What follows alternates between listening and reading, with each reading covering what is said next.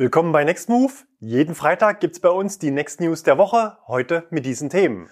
Neue E-Autos bei Ford, Mercedes EQE, Audi A6 e-tron Kombi, BMW i7, Tesla Preiswahnsinn, Elektro-Carsharing, Produktion für Sono Motors, autonom und elektrisch übers Feld, Neues von Nextmove und R-Königschau.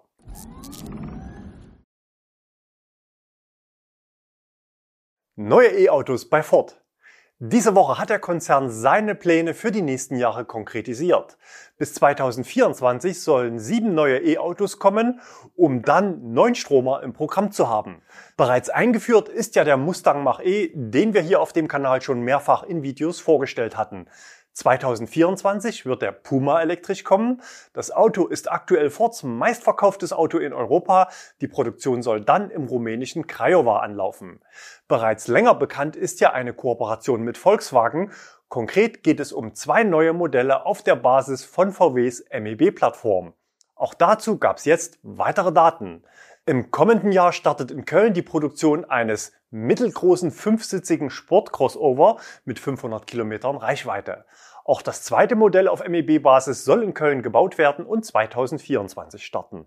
Am Standort Köln sollen insgesamt 2 Milliarden Dollar investiert werden. Die Investition umfasst auch den Aufbau einer neuen Anlage zur Montage von Fahrzeugbatterien.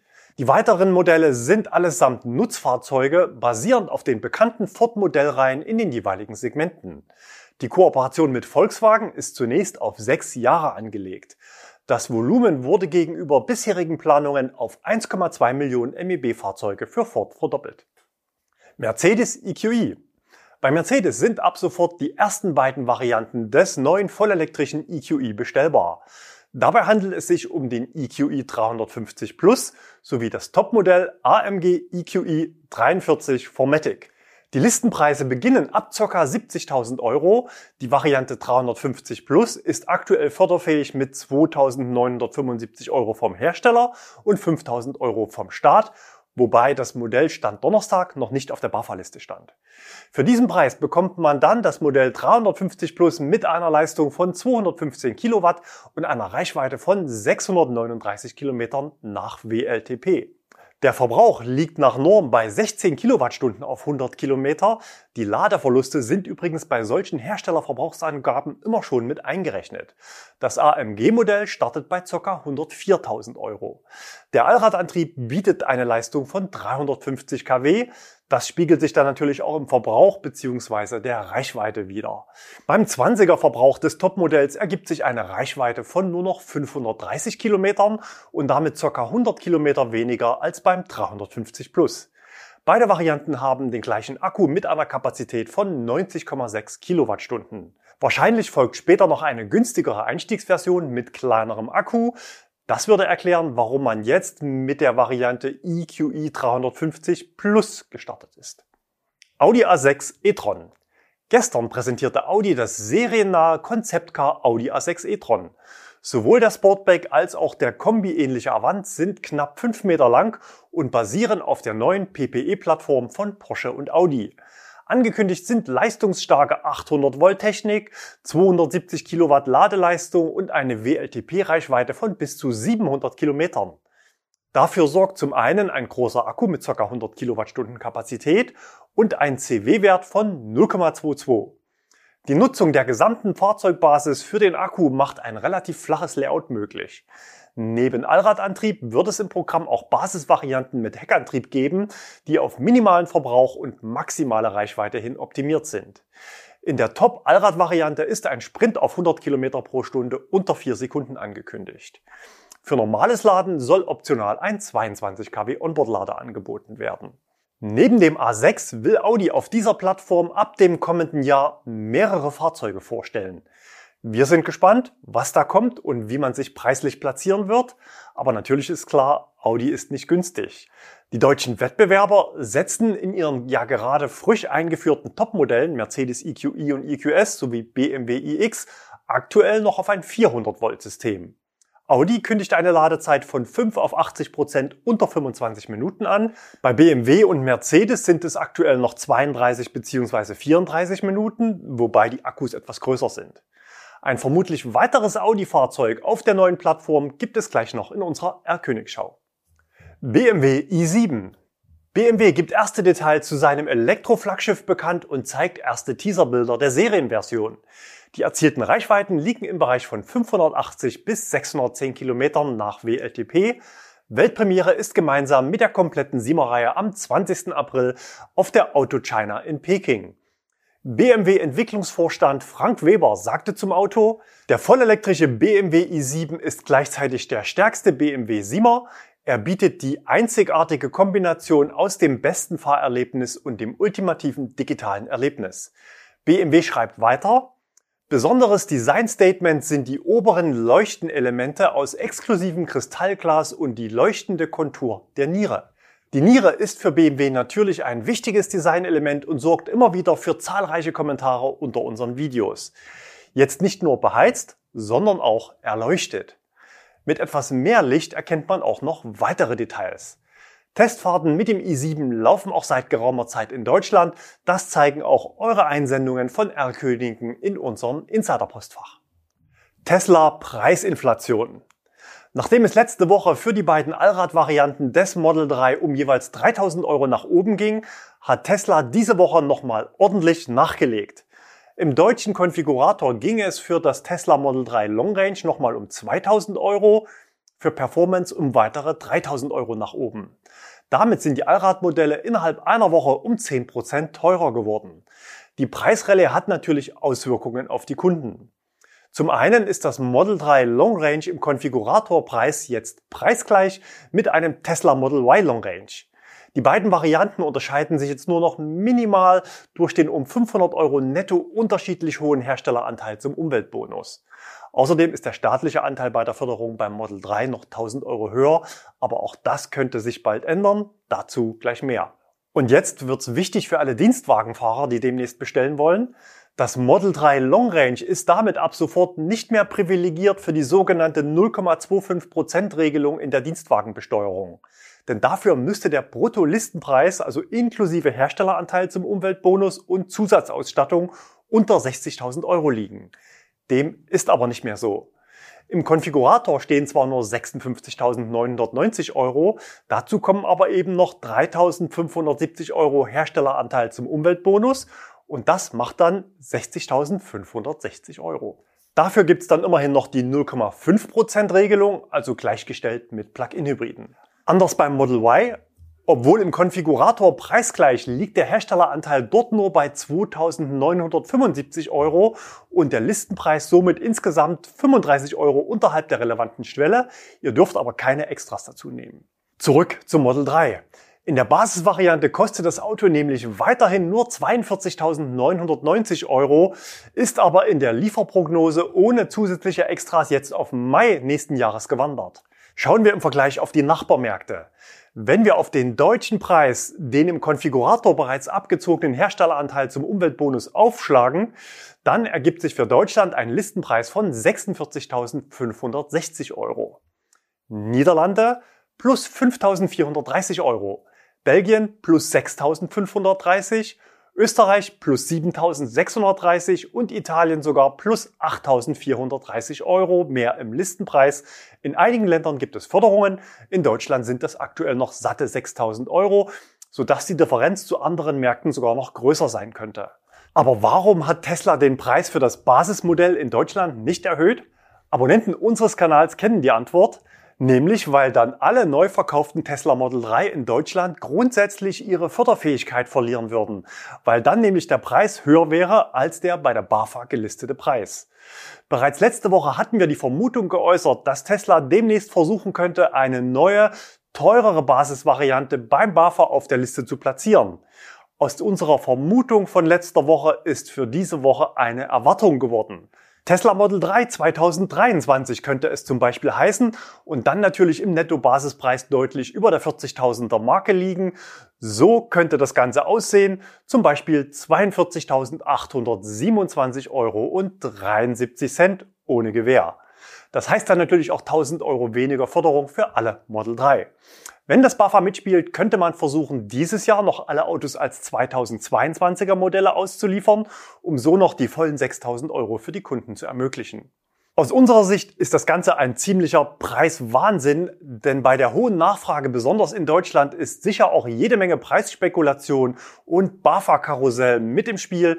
Wir hatten letzte Woche mal wieder berichtet.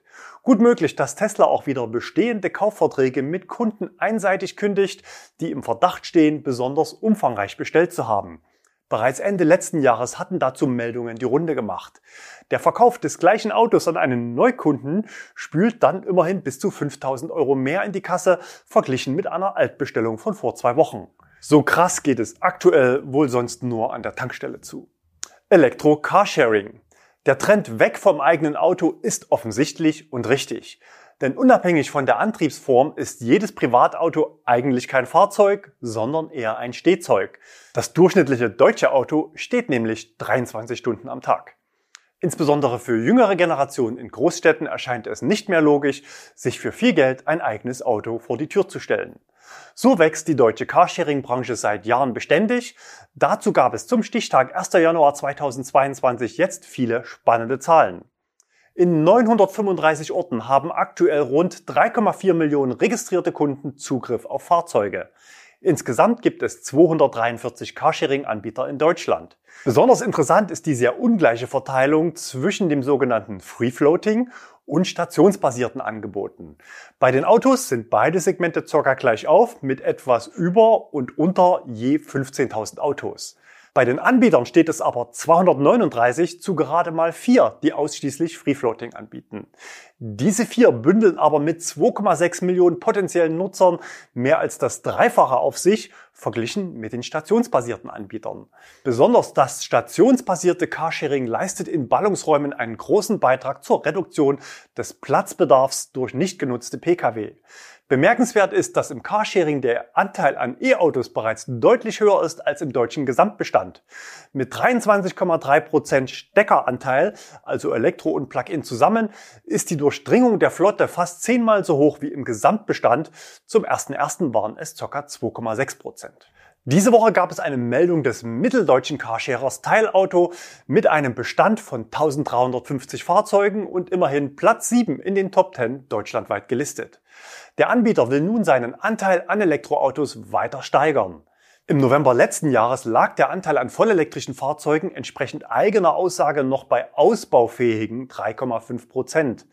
Damals sagte Geschäftsführer Michael Kreuzer, was wir brauchen, ist die Verkehrswende und zwar jetzt. Vorfahrt für Busse und Bahnen, eine Förderung des Radverkehrs, bequemen und barrierefreien Fußverkehr, gemäß dem Motto Stadt der kurzen Wege und nicht zuletzt einen flächendeckenden Ausbau der Carsharing-Infrastruktur. Ein sauberer Antrieb der verbliebenen Carsharing-Fahrzeuge ist dann die Königsdisziplin, dem stellen wir uns gerne. In diesem Sinne zündet man jetzt die nächste Stufe mit dem Start für die Flotte in Dresden. Dort wird der Elektroanteil durch die Einflottung von VW ID3 und 4 allein dieses Jahr verdreifacht. Für 2024 ist die Marke von 35 Prozent angestrebt. Frage an euch, wie oft fährt und steht euer Auto denn so? Wäre ein passendes Elektro-Carsharing-Angebot für euch ein Grund, aufs eigene Auto zu verzichten? Schreibt's doch mal in die Kommentare. Produktion des Sion, naja, zumindest für die Vorserienproduktion. Das Münchner Unternehmen will in diesem Jahr mit der Erprobungsphase der Serienproduktion starten. Diese Prototypen sollen dann im Großen und Ganzen dem späteren Serienfahrzeug entsprechen. Kleine Änderungen beispielsweise beim Design behält man sich aber noch vor. Die produzierten Prototypen sollen in einem weiteren Schritt dann weltweit unter unterschiedlichen Extrembedingungen getestet werden. Insbesondere die verschiedenen klimatischen Bedingungen dürften bei der Batterie und vor allem bei der Solartechnologie besonders interessant sein. Die öffentliche Vorstellung des Serien-Sions ist für diesen Sommer geplant. Mit der Serienproduktion will das Unternehmen dann im Jahr 2023 beginnen. Der geplante Protolistenpreis soll bei 28.500 Euro liegen. Der LFP-Akku soll mit 54 Kilowattstunden eine Reichweite von 300 Kilometern ermöglichen. Die drei aus meiner Sicht spannendsten Fragen sind, schafft das Unternehmen das zwischenzeitlich sogar kurz vor dem Ausstand den Weg in die Serienproduktion? Sind die ambitionierten Aussagen zur solaren Eigenladung von bis zu 245 Kilometer Eigenladung pro Woche im Schnitt 112 Kilometer in der Praxis auch erreichbar? Kann Sono Motors die bidirektionale Funktion mit bis zu 11 kW Leistung auch im Betrieb parallel zum Stromnetz in Deutschland an den Start bringen? Anders als Volkswagen, die ja über eine große und vermutlich teure DC-Wallbox und den CCS-Anschluss bidirektionales Laden ermöglichen wollen, gehen Kia, Hyundai und Sono Motors ja den Weg über eine bidirektionale Funktionalität des fahrzeugseitig sowieso schon eingebauten Ladegerätes. Ein spannender Wettstreit, zwei völlig unterschiedliche Ansätze mit dem gleichen Ziel. Anfang April werden wir hier auf dem Kanal übrigens ein weiteres Fahrzeug vorstellen, das serienmäßig Strom aus dem Akku auch wieder hergibt. Also abonniert den Kanal, wenn euch das Thema interessiert. Autonom und elektrisch übers Feld. Bei schweren Nutzfahrzeugen, zum Beispiel auch Landmaschinen, galt der vollelektrische Antrieb lange Zeit als eher ungeeignet. Das liegt natürlich an dem extrem hohen Gewicht und auch damit verbundenen Energieverbrauch der Fahrzeuge. Zudem sind Ladestops bei Arbeiten auf dem Feld nicht möglich und die teuren Maschinen müssen in der Saison über viele Stunden ohne Unterbrechung laufen. Der Landmaschinenhersteller John Deere will mit seinem neuen Prototyp mit dem Namen Sesam 2 nun beweisen, dass Traktoren nicht nur elektrisch, sondern auch noch autonom fahren können. Der Sesam 2 kann also völlig selbstständig und lokal emissionsfrei den Acker pflügen, während sich die Landwirte mit anderen Arbeiten beschäftigen können. Dabei verfügt das Fahrzeug nicht mal mehr über eine feste Fahrerkabine. Für Überführungsfahrten, zum Beispiel vom Hof zum Acker, kann die Maschine eine mobile Fahrerkabine aufnehmen, in der der Fahrer das Fahrzeug im öffentlichen Straßenverkehr bis zum Acker bewegt Danach wird die Kabine einfach wieder abgesetzt. Für ausreichend Strom sorgt ein 1000 Kilowattstunden großer Akku. Das ist ca. zehnmal so viel, wie ein E-Auto in der Oberklasse hat. Das reicht für den ganzen Arbeitstag auf dem Feld. Noch handelt es sich bei dem Sesam 2 um einen Prototypen, aber wir sind der Meinung, dass die Elektromobilität in Kombination mit dem autonomen Fahren auch bei Nutzfahrzeugen ein großes Potenzial hat. Bei Baumaschinen gibt es in vielen Segmenten schon länger elektrische Alternativen. Bereits vor zweieinhalb Jahren habe ich hier auf dem Kanal schon mal verschiedene Geräte und Fahrzeuge vorgestellt, über den Praxiseinsatz berichtet und ich durfte auch selbst eine Runde Elektro-Raddampfer fahren. Neues von Nextmove, heute mal vor den R-Königen. Vergangenen Freitag waren die ersten Gruppen beim Fahrsicherheitstraining auf dem ADAC-Gelände an der A9 bei Leipzig, das wir speziell für E-Autos gemeinsam mit dem Trainingszentrum initiiert hatten. Ich war zum Abschluss des Tages noch mit dabei und konnte mit den meisten Teilnehmern noch sprechen. Nach zwei Jahren eventfreier Zeit war es auch für mich natürlich schön, mal wieder unter Menschen zu kommen und einige von euch persönlich zu treffen. Die Frauenquote lag bei ca. 10%, die Winterreifenquote bei fast 100%. Der Fahrzeugmix war ausgesprochen bunt, genauso wie die Kennzeichen. Viele haben eine lange Anreise in Kauf genommen, um dabei zu sein. Und das Beste, das Feedback der Trainer und der Teilnehmer war durchweg positiv. Die nächsten Gruppen sind heute am Start und weiter geht's schon am Montag. Ich versuche wieder kurz mit vorbeizuschauen. Wenn ihr noch Interesse an möglichen Restplätzen habt, dann schaut nochmal auf der Buchungsseite vorbei. Den Link findet ihr unter dem Video in der Textbox. Herr Königschau, das Audi-Rudel von letzter Woche wurde auch diese Woche wieder gesichtet. Robert sendet Bilder vom Ladestopp bei Allego beim Wikingerpark in der Nähe von Jagel an der A7 in Schleswig-Holstein. Möglicherweise handelt es sich um die ersten Bilder eines neuen vollelektrischen Audi Q5 e-tron. Auch dieses Fahrzeug soll ja auf der Porsche Audi 800 Volt Plattform namens PPE unterwegs sein. Weiter geht's mit einer kurzen Sichtung von Michael auf dem Mittleren Ring in München.